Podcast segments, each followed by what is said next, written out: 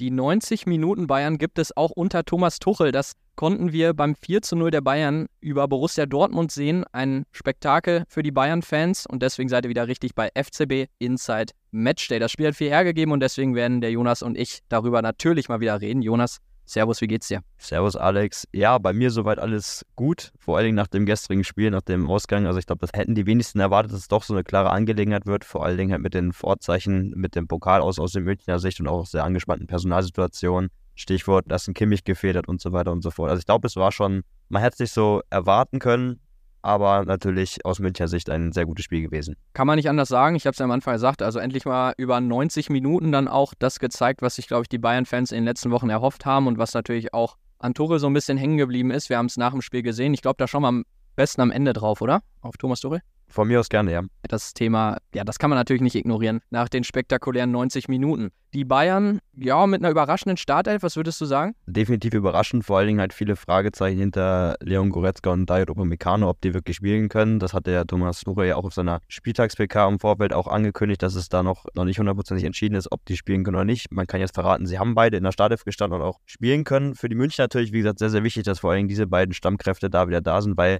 um nochmal so ein paar Hintergrundinfos rauszuholen, es war ein sehr, sehr wichtiges Spiel für die Bayern. Vor allen Dingen nach dem Pokal aus, dass man da dann wieder eine richtige passende Reaktion zeigt und das vor allen Dingen im, im deutschen Klassiker, dem vermeintlich größten Spiel in Fußball Deutschland. Und es war gleichzeitig natürlich auch ein Sechs-Punkte-Spiel. Also man musste aus Münchner Sicht natürlich gewinnen, um an Bayer Leverkusen dran zu bleiben. Und gleichzeitig wollte man wie gesagt, natürlich diese passende Reaktion zeigen auf das Pokal aus. Und da hilft natürlich ein Diet Upamecano und ein Leon Goretzka in der Startelf. Sonst würde ich noch sagen, ein Konrad Leimer, der hat im Mittelfeld neben Leon Goretzka begonnen. Da hatten wir ja vor allen Dingen in der vergangenen Folge so ein paar Zweifel. Passt das so richtig? Kann ein Leimer, ein Josua Kimmich vertreten? man kann jetzt schon mal vorweg sagen, aus meiner Sicht auf jeden Fall, das hat er sehr, sehr gut gemacht und sonst gab es für mich jetzt keine personellen großen Überraschungen. Wie sieht es bei dir aus? Ne, würde ich so mitgehen. Ich glaube auch, dass es halt insofern Überraschungen waren, als dass man lange nicht wusste, ob Leon Goretzka und Dario Dupamecano fit sein werden. Am Ende waren sie dann fit. Natürlich Dario Dupamecano, dass er sich dann auch noch mit dem 1 zu 0 belohnt, ist natürlich überragend und damit finde ich, können wir auch mal direkt so ein bisschen auf den Spielverlauf schauen, so wie wir das sonst auch immer machen. Die Bayern kommen richtig gut rein ins Spiel, auf jeden Fall. Also gute Ballbesitzphasen dann auch und dann halt ist es ja nach vier Minuten im Endeffekt klingelt es dann ja schon nach einer richtig starken Ecke von Leroy Sané, Dayot Upamecano und Nico Schlotterbeck haben da vorher noch eher so, ein, so eine kurze Konversation gehabt. Ich glaube, Upamecano hat sogar nach dem Spiel erzählt, dass Schlotterbeck ihn gefragt hat, Savard, und dann irgendwie ging das kurz hin und her und dann schlägt Sané das Ding rein. Upamecano löst sich von Schlotterbeck und geht mit einem Mordstempo in den Ball rein, was ich immer geil finde bei so Kopfballtoren. Also das ist der perfekte Start ins Spiel.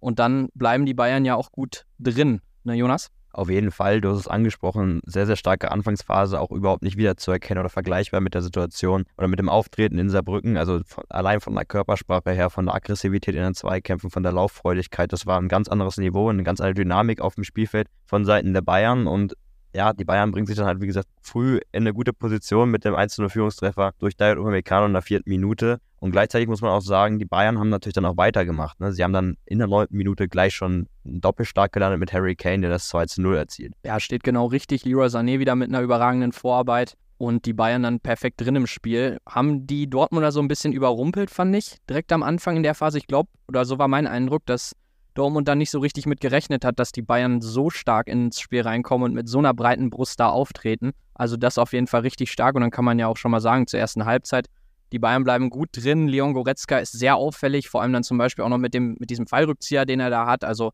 sowohl in der Offensive als auch in der Defensive sah das richtig gut aus. Dortmund fällt eigentlich nur mit einer Torchance so ein bisschen auf, in Form von äh, Daniel Malen. Aber sonst muss man sagen, lassen die Bayern auch hinten wenig zu, was ja in dieser Saison auch nicht ganz so selbstverständlich ist. Natürlich auch dem geschuldet, dass die Bayern dann da auch wieder so ein bisschen auf Zahnfleisch laufen, was die Personalsituation angeht. Aber das sollte wohl in der ersten Halbzeit, und das können wir ja vorwegnehmen, in der zweiten Halbzeit relativ egal sein.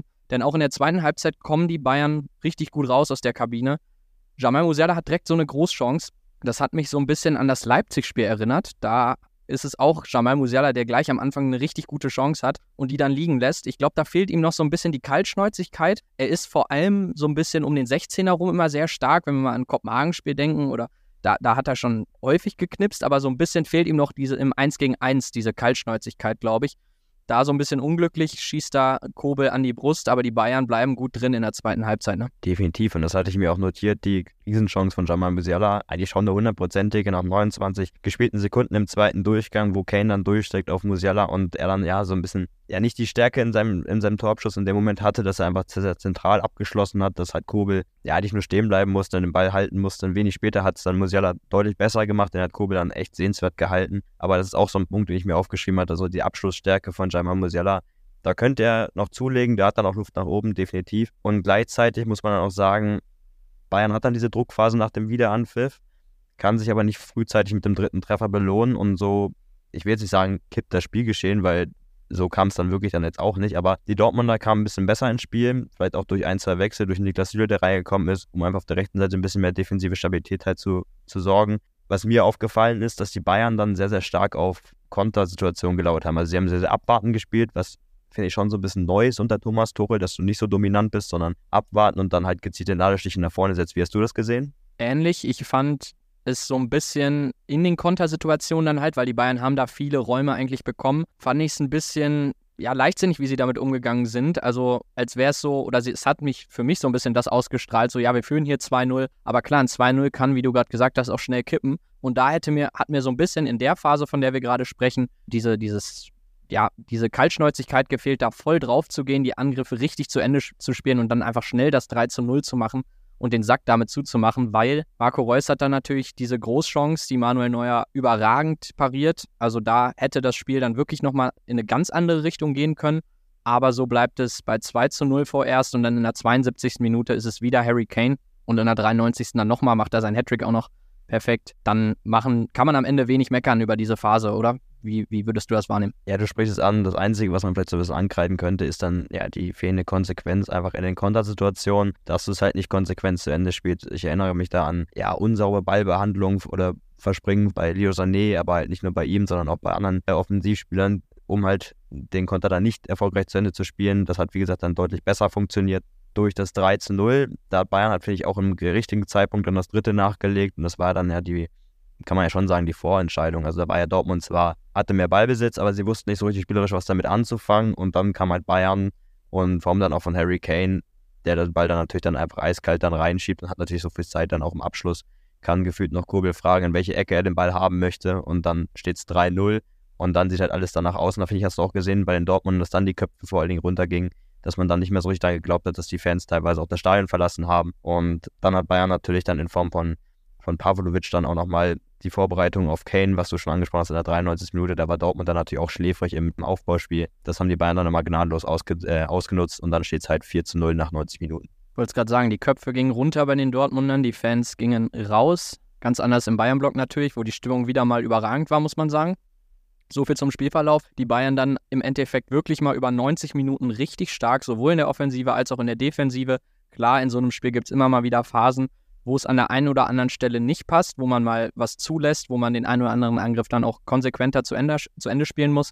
Aber sonst muss man sagen, sah es wirklich gut aus. Und die Bayern haben sich wirklich so befreien können von diesen letzten Wochen, muss man ja sagen. Also nicht nur von dem Saarbrücken-Spiel, sondern die Kritik kam ja immer wieder auf, dass die Bayern häufig nur eine Halbzeit gut spielen. Gegen Darmstadt zum Beispiel war es dann ja auch immer wieder der Fall. Aber jetzt kann man eigentlich wenig kritisieren an den Bayern, oder? Hast du irgendwelche Spieler, die dir besonders gut gefallen haben? Sag mal, sag mal, was dein Eindruck einfach so war insgesamt nach dem Spiel. Ja, sehe ich grundsätzlich ähnlich. Also man hat gesehen, was auch trotz dieser personellen, dünnen Kaderdecke möglich ist mit diesem Kader. Also, dass du einfach doch sehr, sehr guten Fußball spielen kannst. Das sind natürlich dann, wie gesagt, das hatte ich auch gegen Saarbrücken angemerkt, dass es immer noch elf absolute Weltklasse-Spieler sind und dieses Potenzial haben sie dann gestern auch gezeigt in der mit der passenden Reaktion, wie gesagt, gegen Dortmund. Und grundsätzlich, finde ich, haben es alle sehr, sehr gut gemacht. Sie haben die Aufgabe angenommen. Sie haben vor allen Dingen den, den Vorzeichen so ein bisschen getrotzt. Stichwort halt, wie gesagt, noch Pokalniederlage in Knochen, aber auch, wie gesagt, personell nicht die besten Vorzeichen. Und da, finde ich, haben sich alle, war es eine sehr, sehr geschlossene Mannschaftsleistung, da haben sich alle wirklich in den Dienst der Mannschaft gestellt. Ich fand, wie gesagt, beeindruckenswert Leon Goretzka, der ohne Murren und Knurren, weil es natürlich auch nichts anderes übrig blieb,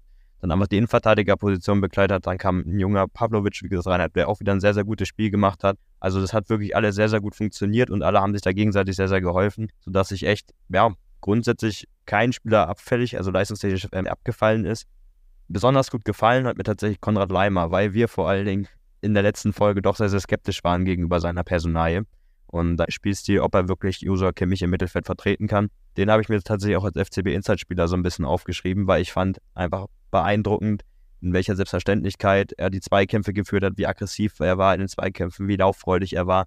Und ich finde, da hast du vor allem so den alten Konrad Leimer, den guten Konrad Leimer aus Leipziger Zeiten gesehen. Ja, das wäre jetzt meine Frage gewesen, ob das dein FCB Insight-Spieler ist, aber das hast du ja jetzt schon deutlich gemacht. Fand ich auch sehr, sehr stark. Man muss ja sagen, er hat im Endeffekt als alleiniger Sechser agiert Goretzka hat ja so ein bisschen die Doppelzehn mit Musiala bespielt, was glaube ich auch wirklich bei Thomas Tuchel sehr gut ankam, dass Goretzka in die Räume viel reingegangen ist.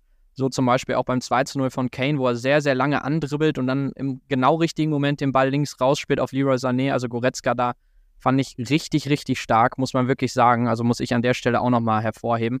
Als FCB Inside-Spieler würde ich jetzt den offensichtlichsten nehmen, aber es ist einfach, ja, also Harry Kane, weil er jetzt auch genau das macht, was ich in den letzten Wochen so oft angesprochen habe, was ich nach dem Gala-Spiel angesprochen habe, dass er eigentlich noch viel häufiger in den Strafraum, in den Fünfer, in diese tiefen Räume reingehen kann. Und das hat er jetzt gemacht. Er hat trotzdem sich mal auf die 8 und 10 fallen lassen, aber er hatte immer wieder den Blick dafür, auch reinzugehen, auf Tore zu gehen. Und das hat jetzt einfach mal so richtig über 90 Minuten sah das für mich, das war so das perfekte Harry Kane-Spiel. Das war, glaube ich, genau das, was sich die Bayern-Verantwortlichen und die Bayern-Fans und Thomas Tuchel erhofft haben, als man ihn damals geholt hat im Sommer. Und deswegen mein FCB-Inside-Spieler. Ich denke mal, da hast du wenig einzuwenden, was Harry Kane angeht, oder? Auf jeden Fall. Ich fand es auch mit einer der stärksten Spiele von Harry Kane. Da wäre meine Gegenfrage gleich an dich zurück.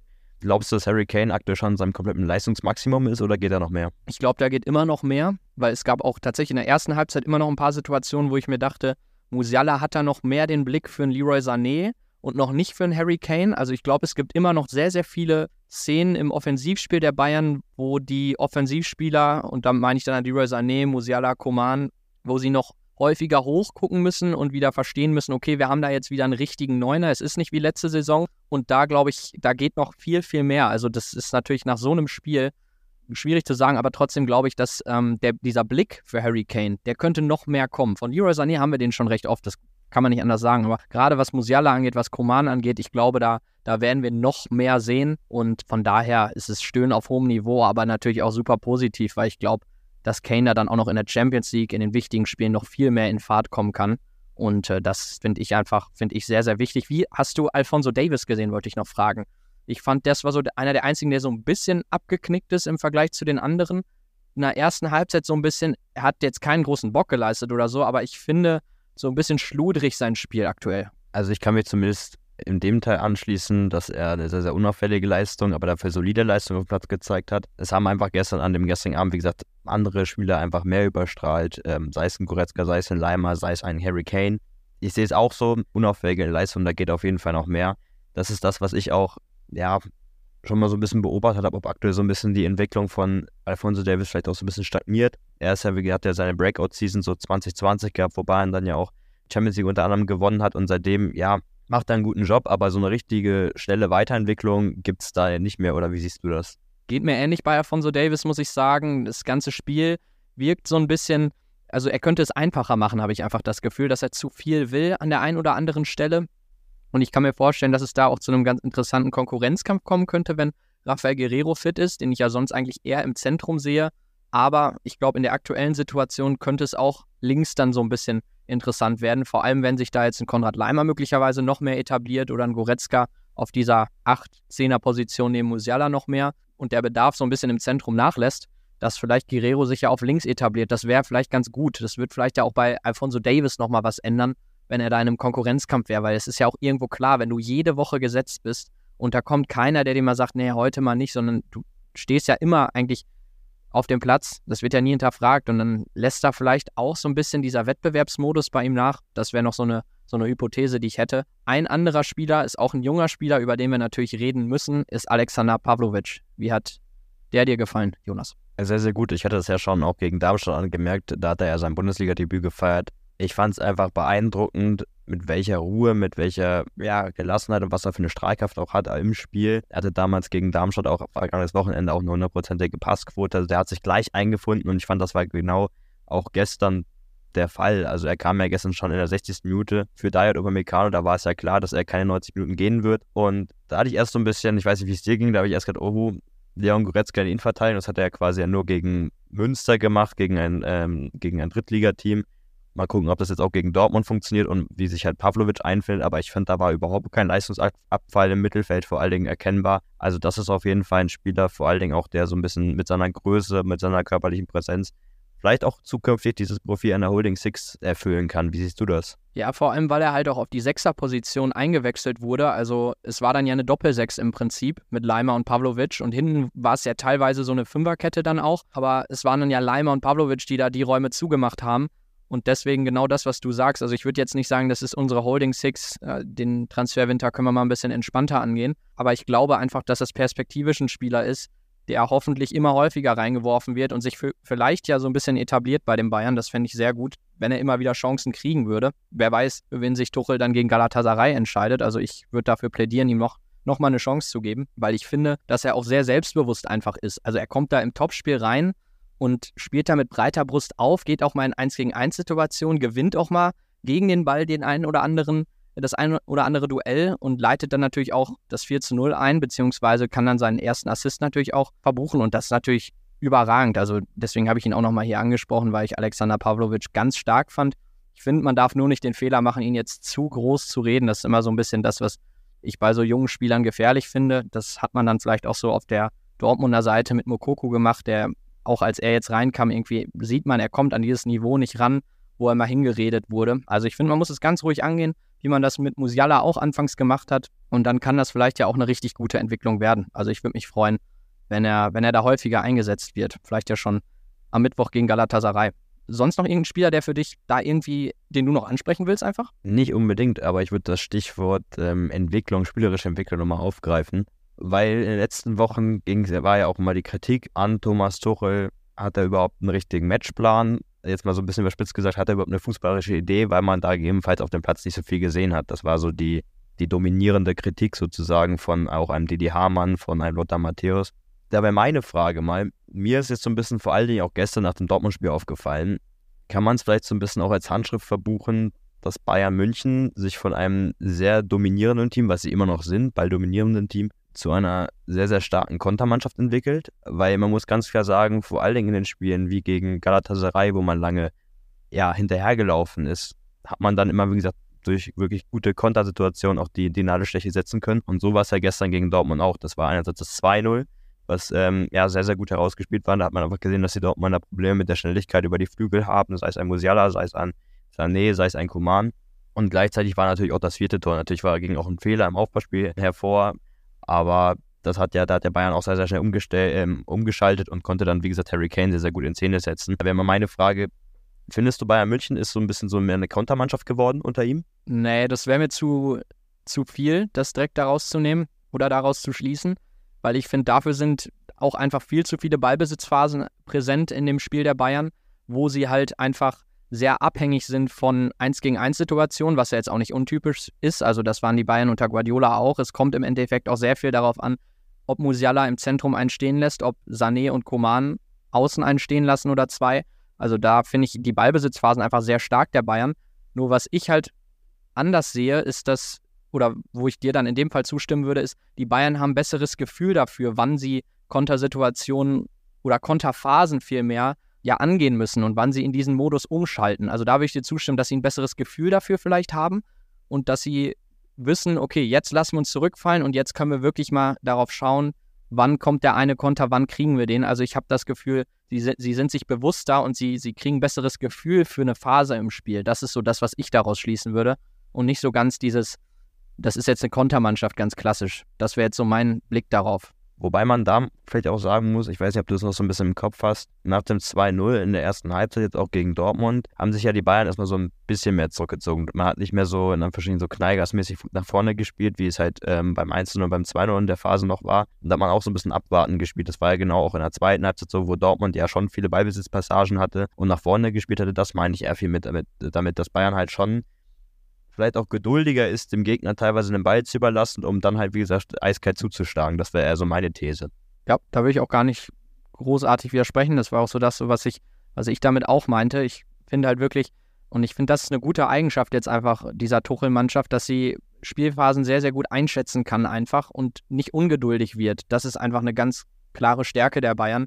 weil sie immer mal wieder den Schalter dann auch umlegen und immer wieder wissen, wir kriegen unsere Phase, wir kriegen unsere Phase. Das sind so, das sind so Eigenschaften, die man eigentlich auch so in den vergangenen Jahren bei den Bayern gesehen hat und was mir so ein bisschen auch unter einem Julian Nagelsmann oder Nico Kovac gefehlt hat.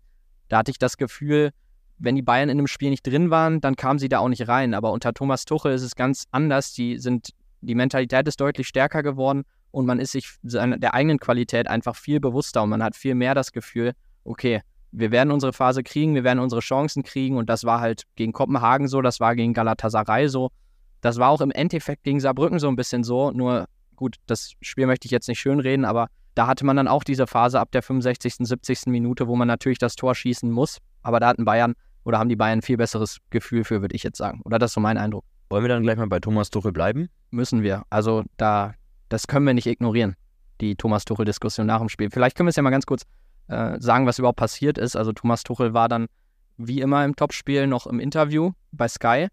Und es wird ziemlich schnell deutlich, dass er das Thema Didi Hamann und Lothar Matthäus ja, ansprechen wollte. Er hat dann auch ja sehr viel mit Ironie gearbeitet, sage ich mal. Und die Vorgeschichte ist ja, dass Lothar Matthäus gesagt hat, es gäbe keine Weiterentwicklung äh, unter Thomas Tuchel bei den Bayern. Und auch Didi Hamann hat das immer wieder durchblicken lassen und deutlich gemacht. Und da Thomas Tuchel, ein Zitat war zum Beispiel, ja, jetzt könnte eine 180-Grad-Wende machen, was die Berichterstattung zum Beispiel angeht. Oder es kam ja auch ein Bericht auf, wonach so ein bisschen dieses Innenverhältnis zwischen Trainer und Mannschaft alles andere als positiv sei, muss man ja wirklich im Konjunktiv reden, weil ich glaube auch wirklich, dass da, dass da nichts dran ist. Und ja, Thomas Tuchel hat es ganz klar durchblicken lassen und hat es deutlich gemacht, dass er mit dieser Kritik, dass sie natürlich auch was mit ihm gemacht hat, aber ja, dass er, dass er da natürlich jetzt auch mit breiter Brust was zu sagen kann nach so einem 4 zu 0. Ich fand die Reaktion sehr positiv. Ich habe da noch ein, zwei Punkte zu, aber vielleicht sag du doch erstmal, Jonas, wie du diese ja, spektakulären Interviews, muss man ja sagen, wahrgenommen hast. Ja, du hast schon richtig angesprochen, man hat halt gemerkt, dass ihm diese Kritik natürlich schon gestört hat, die jetzt seit Wochen halt schon durchzieht. Gleichzeitig muss man auch sagen, dass es vielleicht auch so ein bisschen der Druck war, der nach dem Schlusspfiff vor allen Dingen abgefallen ist von ihm, weil natürlich schon ein bisschen Druck dann auf dem Kessel drauf war. Vor allen Dingen, wie gesagt, wegen dem Pokal aus. Da mussten die Bayern jetzt einfach die richtige Reaktion zeigen, weil sonst hätte man gegebenenfalls, ich will jetzt nicht so weit nach vorne greifen, aber hätte man noch, ich glaube, einen Fünf-Punkte-Rückstand auf Leverkusen gehabt, die aktuell, wie gesagt, ähm, ja, wo es mir aktuell schwerfällt, eine Mannschaft zu finden, die die schlagen kann. Und jetzt ist man dran geblieben, hat einen Statement-Sieg im Meisterschaftskampf ähm, ja, eingefahren, auch mal wieder ein Topspiel erfolgt. Das hatte ich ja auch schon mal hier angesprochen, dass ich das Gefühl hatte, dass die Bayern nicht mehr so richtige Topspiele können, also dass man vor allem gegen Leverkusen, gegen Leipzig immer sich nur unentschieden Anführungsstrichen getrennt hatte. Das hast du schon angemerkt, dass ihm da dieser Druck abgefallen ist. Gleichzeitig, ja, habe ich mich so gefragt, also ich konnte verstehen, wie er reagiert hat. Gleichzeitig habe ich mich aber gefragt, muss er denn so reagieren, wenn du weißt, was ich meine? Weil es war ja schon sehr, sehr dünnhäutig von seiner Seite aus. Gegebenenfalls, da muss man ihm zugutehalten. Ich fand jetzt die Fragen, die am Sky-Tisch da jetzt gestellt worden sind, jetzt auch nicht die besten. Die waren auf jeden Fall auch ausbaufähig. Das, da hat man dann vielleicht auch gleich den wunden Punkt einfach gefunden, wo man dann halt ins besten Nest beim Thomas Tuchel dann auch reingestochen hat. Aber gleichzeitig muss ich halt sagen, ich fand es ein bisschen zu unsouverän. Ich weiß nicht, das ist so mein Gefühl gewesen. Ja, sehe ich anders. Ja, also ich verfolge Thomas Tuchel schon sehr lange, muss ich sagen. Und ich war schon immer, das habe ich jetzt auch schon in diesem Podcast-Thema das ein oder andere Mal gesagt, dass ich ein sehr großer Fan von Thomas Tuchel bin. Und ich bin der Meinung, dass dieser Samstagabend uns nochmal was ganz anderes gezeigt hat. Und zwar, dass wir jetzt erst den richtigen Thomas Tuchel kriegen. Weil wenn man sich Thomas Tuchel zum Beispiel anschaut bei Mainz oder Dortmund, da kann ich nur jedem an dieser Stelle empfehlen, sich mal ein Best-of von Thomas Tuchels Pressekonferenzen anzuschauen der ist ein verdammt emotionaler Typ und der re reagiert auch sehr gerne, also sehr impulsiv auf Fragen von Journalisten. Und das war Thomas Tuchel eigentlich schon immer. So, und ich habe das Gefühl, jetzt kriegen wir erst den richtigen Thomas Tuchel, weil ich dachte immer so schon auch bei seiner ersten PK, als er zu den Bayern kam, okay, anscheinend ist er ausgeglichener geworden. Wobei, wenn wir mal bei Chelsea schauen, die eine oder andere Situation gab es da auch, wo er wirklich auch ja, ausgerastet ist, muss man sagen, oder diese legendäre Konfrontation mit Antonio Conte. Thomas Tuchel ist ein brutal emotionaler Typ. Und jetzt kriegen wir das erstmal richtig zu sehen. Und ich finde, dass das ein positives Zeichen ist. Das heißt, jetzt lebt der richtig. Jetzt ist der drin in der Saison. Der ist drin in dieser Mannschaft und der hat richtig Bock, mit dieser Mannschaft Titel zu gewinnen. Und deswegen glaube ich auch nicht, ich finde diesen Punkt, man kann Matthäus und Didi Hamann kritisieren, würde ich auch machen, auf jeden Fall, und Sky. Aber ich finde ich finde, man hat gesehen, dass diese Kritik es war nur so ein Symptom im Prinzip. Also für Thomas Tuchel war es eigentlich das große Ganze, was ihn gestört hat. Diese, diese große Berichterstattung rund um den FC Bayern und rund um ihn, die ihn gestört hat. Und das war dann halt, er hatte dann natürlich diese zwei Gesichter, die ein bisschen präsenter waren, Didi Hamann und Lothar Matthäus, aber natürlich ging es ihm um diese große Kritik, die die ganze Zeit immer wieder ja, in den Medien zu lesen war, rund um sein Spiel mit den Bayern, rund um, dass sie halt nicht über 90 Minuten performen und so weiter. Und dann hat er sich in dem Fall jetzt Matthäus und Didi Hamann rausgepickt. Aber es ging ihm natürlich nicht nur um die Sache mit Matthäus und, und Didi Hamann. Dafür war das, glaube ich, was viel Größeres. Also was ich noch, was mir da ganz wichtig ist zu sagen, ich glaube, Thomas Tuchel lebt jetzt erst richtig den FC Bayern und er war mir auch am Anfang, muss ich sagen, ein bisschen zu ausgeglichen, ein bisschen zu ruhig. Vielleicht hat er auch die Situation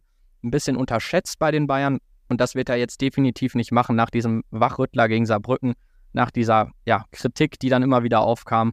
Und deswegen hat mich das jetzt sehr gefreut, auch wenn ich es in der Sache, und da würde ich dir zustimmen, Jonas, in der Sache dann die, bei der einen oder anderen Frage, da hätte es nicht mehr sein müssen. Also beim Sky-Mikro okay, ich fand es, dass er es an der PK dann nochmal aufgegriffen hat. Gut, aber so ist er halt und ganz ehrlich, und darauf habe ich mich auch gefreut, als er zu den Bayern kam. Also für mich war das, ich habe mich sehr gefreut. Mein Thomas Tuchel-Herz ging dabei auf. Das freut mich auf jeden Fall es bleibt auf jeden Fall spannend. dass, ja, die Saison ist auch lang, das wird man auf jeden Fall möglicherweise noch das eine oder andere Mal erleben, diese Seite von Thomas Tuchel. Wollen wir mal ein bisschen auf den Champions League-Abend gegen Galatasaray blicken oder hast du noch was zu Thomas Tuchel? Unbedingt. Lass uns auf das Galaspiel blicken. Du schon irgendwelche Takes dazu, was du dir erhoffst von dem Spiel?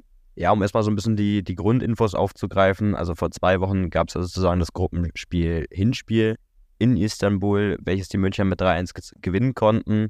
Und jetzt empfangen sie ja die Türken halt in der, in der Allianz Arena, in der heimischen. Also da gehe ich eigentlich von einem Sieg aus. Wobei man gleichzeitig auch sagen muss, dass das Galatasaray wieder zurück in der Erfolgsspur auch ist nach, dem, nach der Enttäuschung gegen die Bayern. Zweimal in der Liga gewonnen, aber jetzt auch am Freitag gewonnen mit 2 zu 1. Also da sind man, ist man auf jeden Fall wieder zurück in der Erfolgsspur. Ich bin mal gespannt. Ich glaube schon, dass die Stimmung auch in der Allianz Arena gut werden dürfte, aufgrund der Gästefans und natürlich auch aufgrund der Heimfans der Südkurve, die vor allen Dingen bei den Champions League-Spielen ja auch immer echt eine sehr, sehr stabile Leistung am Tag legen. Aber sonst, ja, glaube ich schon, dass die Bayern da den vierten CL-Gruppensieg einfahren werden. Gehe ich auch von aus. Man muss auch wirklich sagen, dass Gala in der Liga, wie du es gesagt hast, gerade weiterhin sehr stark ist. Deswegen darf man die auf keinen Fall unterschätzen. Wilfried Saha jetzt zuletzt auch mit einem Doppelpack beim, äh, was du gesagt hast, beim 2 zu 1. Ich glaube, das ist noch so ein Spieler, der kam im Hinspiel gegen die Bayern nicht so richtig in Fahrt. Das wäre noch so einer, wo man wirklich schauen muss, dass man den über 90 Minuten wegverteidigt, weil auch als er bei Crystal Palace gespielt hat in der Premier League, da hat man schon gesehen, der hat eine brutale Qualität. Mich hat das auch ein bisschen überrascht, ehrlich gesagt, dass er zu Gala gegangen ist. Das ist noch so ein Spieler, auf den man schauen muss, neben Mauro Icardi natürlich. Hast du schon irgendeinen Tipp zum Spiel? Ich glaube an ein, ja, wie gesagt, Bayern war in den letzten Jahren sehr, sehr heimstark. Ich glaube tatsächlich an ein 3-0. Wie sieht es bei dir aus? Ich gehe mit einem 5 zu 0 mit und ich glaube, dass die Bayern jetzt richtig in Fahrt kommen. Ich glaube auch, dass sie es machen und ich glaube auch zu 0. An der Stelle natürlich auch, muss man sagen, Manuel Neuer jetzt mit 2 zu 0 spielen in der Bundesliga, was natürlich sehr, sehr positiv ist. Diese Szene natürlich gegen Marco Reus war mir da sehr präsent. Also ich finde, dass Neuer schon ziemlich gut eingebunden ist ins Bayern-Spiel. Wie hast du ihn jetzt so in den ersten drei Spielen bei Saarbrücken war er auch dabei wahrgenommen? Ja, bei Saarbrücken konnte er nicht so viel machen. Da hat er eigentlich auch nicht viel mehr als die zwei Torschüsse aufs Tor bekommen, die dann auch drin waren, wo er dann nichts halten konnte. Gegen Darmstadt vor allem in, am letzten Wochenende schon die Münchner beim Stand von 0 zu 0 im Spiel gehalten und jetzt auch gegen Marco Reus, da hat man seine ganze Erfahrung gesehen, das hat er auch nachher im Interview dann geschildert, in, in was für Bruchsekunden er dann ja seine Handlung oder seine Aktion dann trifft oder seine Entscheidung einfach trifft, den Ball parieren zu können. Das ist schon beeindruckend und ich glaube auch, das hast du gestern auch gesehen, als die Dortmund da ein bisschen mehr gedrückt hatten. Das noch abschließend dazu da hat man ja gesehen, dass er die Kommandos gibt, dass er die Mannschaft zusammenhält und dass es da vor allen Dingen, wenn dann auch Josua Kimmich wieder zurückkehrt, dass dann diese Achse, diese berüchtigte Achse dann vielleicht auch wieder, ja, einfach wieder präsenter ist mit einem Kimmich, mit einem Harry Kane jetzt auch schon als Führungsspieler, aber dann halt auch mit einem Manuel Neuer. Also ich glaube, die Bayern werden von Manuel Neuer in Zukunft noch sehr, sehr viel profitieren. Glaube ich auch, vor allem wenn er sich halt dann mit Min Jae Kim und David Upamecano noch so ein bisschen einspielt. Ich bin auch so ein bisschen gespannt dann, wie sich das mit Josua Kimmich jetzt entwickelt und generell im Zentrum, weil man hat jetzt natürlich so ein Spiel, muss man sagen, ohne Josua Kimmich gemacht. Das ist noch so eine Personalie, wo ich dann auch genauer hinschauen werde, wie es gegen Gala wieder aussieht. Und dann wiederum fehlt er ja auch gegen Heidenheim. Also da dann auch wieder so ein Spiel, wo man mal genau schauen kann, wie entwickelt sich die Zentrale bei den Bayern eigentlich. Vielleicht profitiert ja ein Alexander Pavlovic davon. In dem Sinne würde ich sagen, das Dortmund-Spiel haben wir wieder mal gut aufgearbeitet. Schreibt ihr gerne wieder mal Kommentare. Ich habe schon gesehen, dass der ein oder andere Kommentar war schon wieder dabei auf Spotify. Wie gesagt, wir sind auch auf allen anderen Plattformen zu hören.